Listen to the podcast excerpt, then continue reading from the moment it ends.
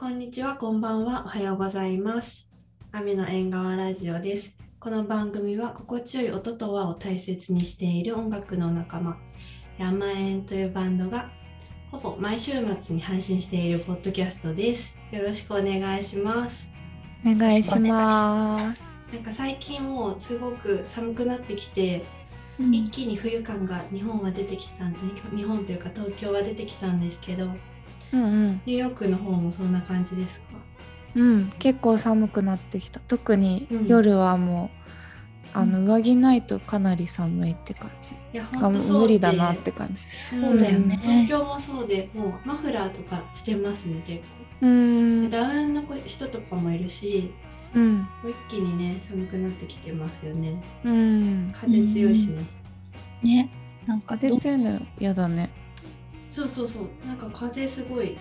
うん。ゆうこちゃんちの洗濯物もね飛ばされちゃうしね。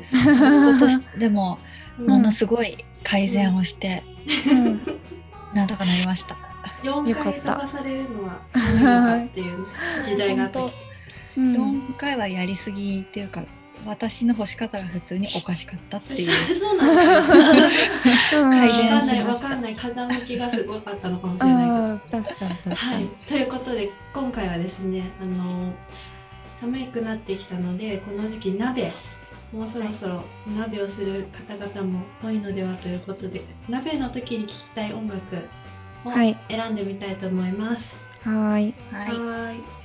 どうしようかね鍋の時にね音楽聴きながら鍋とかしたことありますか、い。うーん。今日した。あいいねいいねいや今日レコーディングあるからね。うんそうそう、ちょっとどうかなと思ってやってみました試。した。えうー。いいですね。じゃあもう本当にや,、やった、もう実践したものってことです実ね。践し実践してみました。もうほうほんうほうほう。う。うんじゃあ、気になる。うんゆうこちゃん。じゃあ早速そしたら実践したはい。んだけど、えっ、と、まあ、昨日何曲か、まあ、それでちょっとあって、うん。実はあの遅ればせながらフィッシュマンズの映画を見に行ってきましてあーいいなー。ー。転職行けてないんだよな。もうすごくてすごい。もうすごくて、でそのフィッシュマンズから1曲「飛行機うん。あうん。一がううん。ん。」すごいね。軽やかな感じで。うん。で。もちょっとちょっとだけフィッシュマンズの曲って寂しい感じがあって、うんうん優しい感じでうん。軽やかでって。うんうん。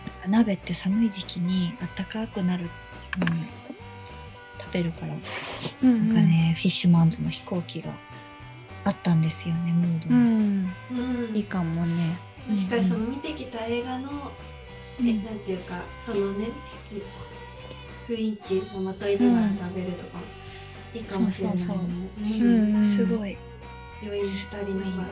うんうん、うんうんぜひあのでもちえちゃんはニューヨークだからまだ見るには時間かかるか。そうだね。帰国した時に見る感じになるかな、ね。やってるかなまだ年なんか末まで、ねいろんなとこでちょっとずつやってるから東京うん付近でやってるかがわかんないけど、うーん。タイミング合えばって感じだよね。そうだね。がいいかなって思ったのとうんうんうん。あとね、まあ、何回もこのラジオでも言っているアルバムなんですけど、うんあの大貫妙子のうん「サンシャワーから都会をう。ん。おうごんな。んか すごい鍋だな。結構楽しいかも、でも。うん、結構深い鍋、何鍋だったの？今日ね。え寄せ鍋だよ寄せ鍋。寄せ鍋だよ。あっさり。鍋。うん。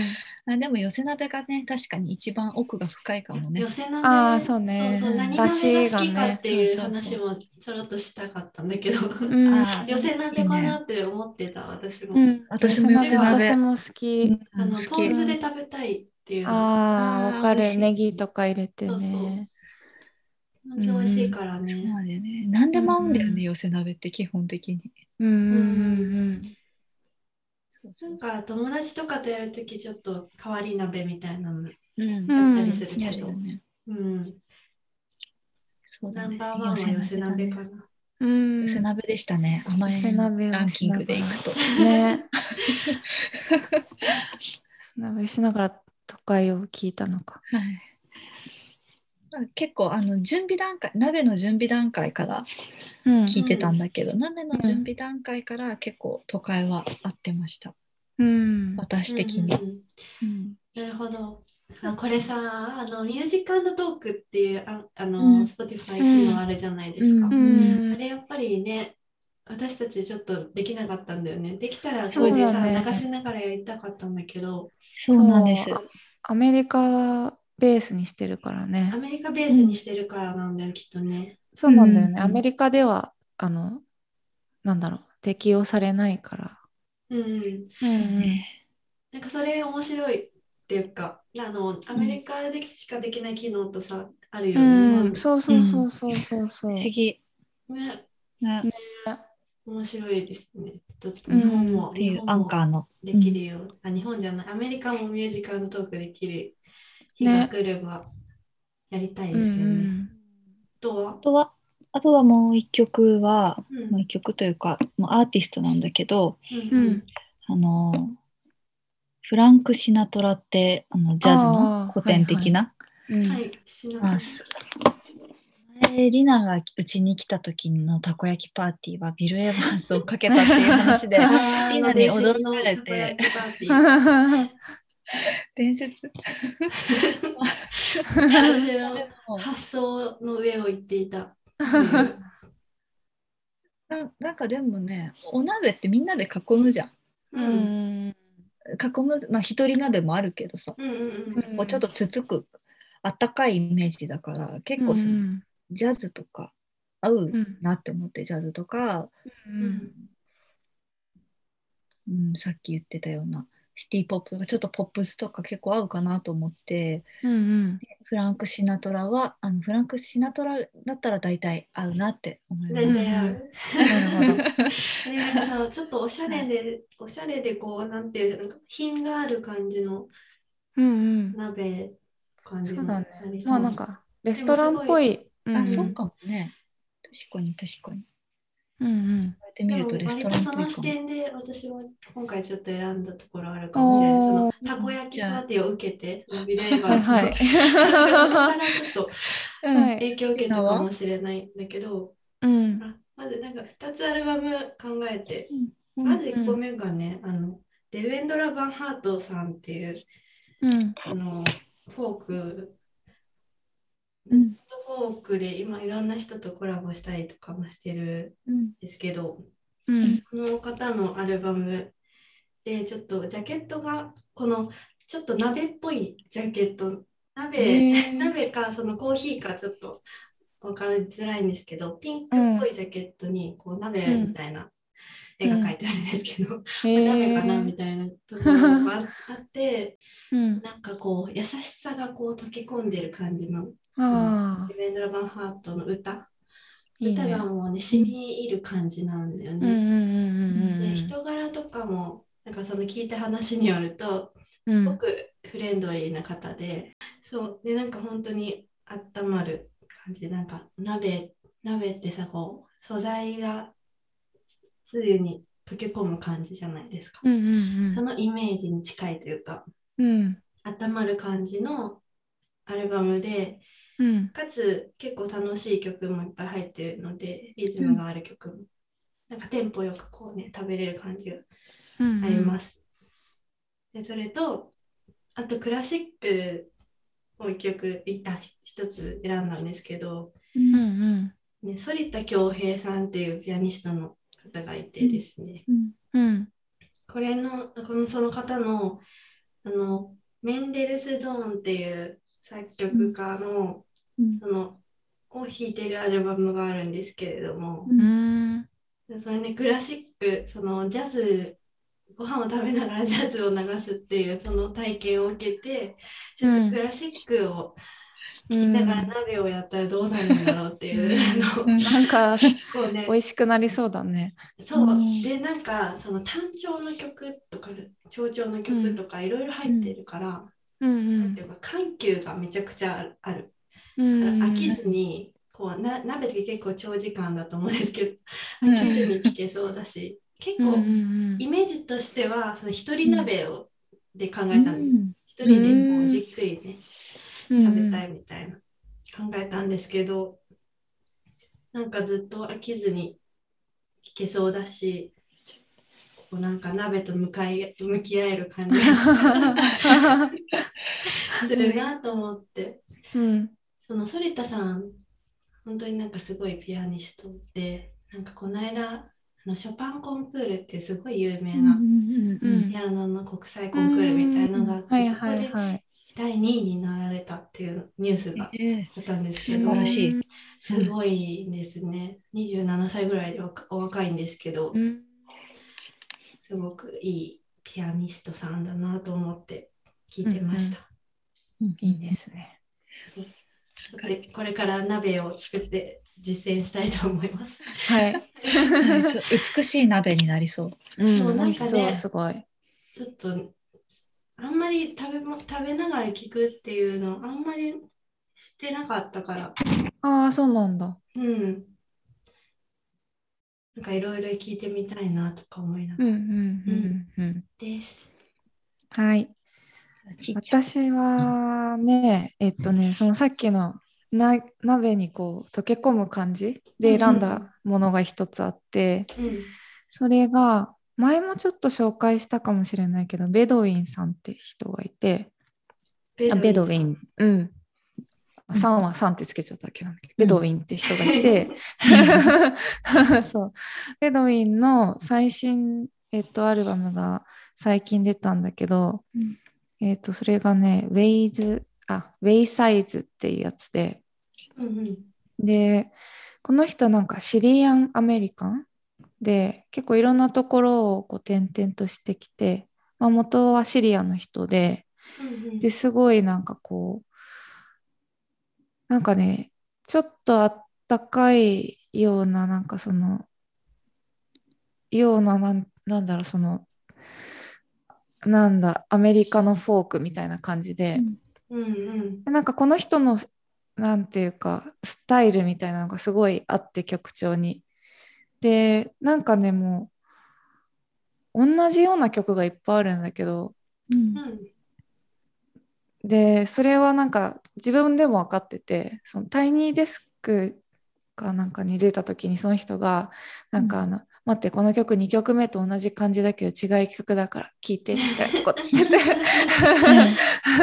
そうでもなんかその同じ感じがすごい私的には心地よくて。うん。うん。うんでなんかまあ弾き語りの人なんだけど、うんそのすごいのんびりしして声もすごい良くて同じような曲調のアルバムを聴きながら鍋したらなんかすごい途中で寝ちゃうような感じでいいなみたいな。あーなんかすごいいいねうん。年末年始感があるというか、そうそうそう途そうだね。中で寝ちゃうぐらいのうん、鍋の感じね。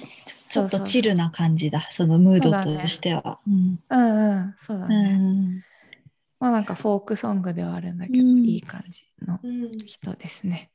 でもう一人はもう一人はっていうかもう一曲なんだけどこれはもうなんか年末になったら毎回再毎年再生するんじゃないかっていう曲なんだけど、多分そういう人多分すごいいっぱいいると思うんだよね。うん。なんかねユニコーンの雪が降る街って。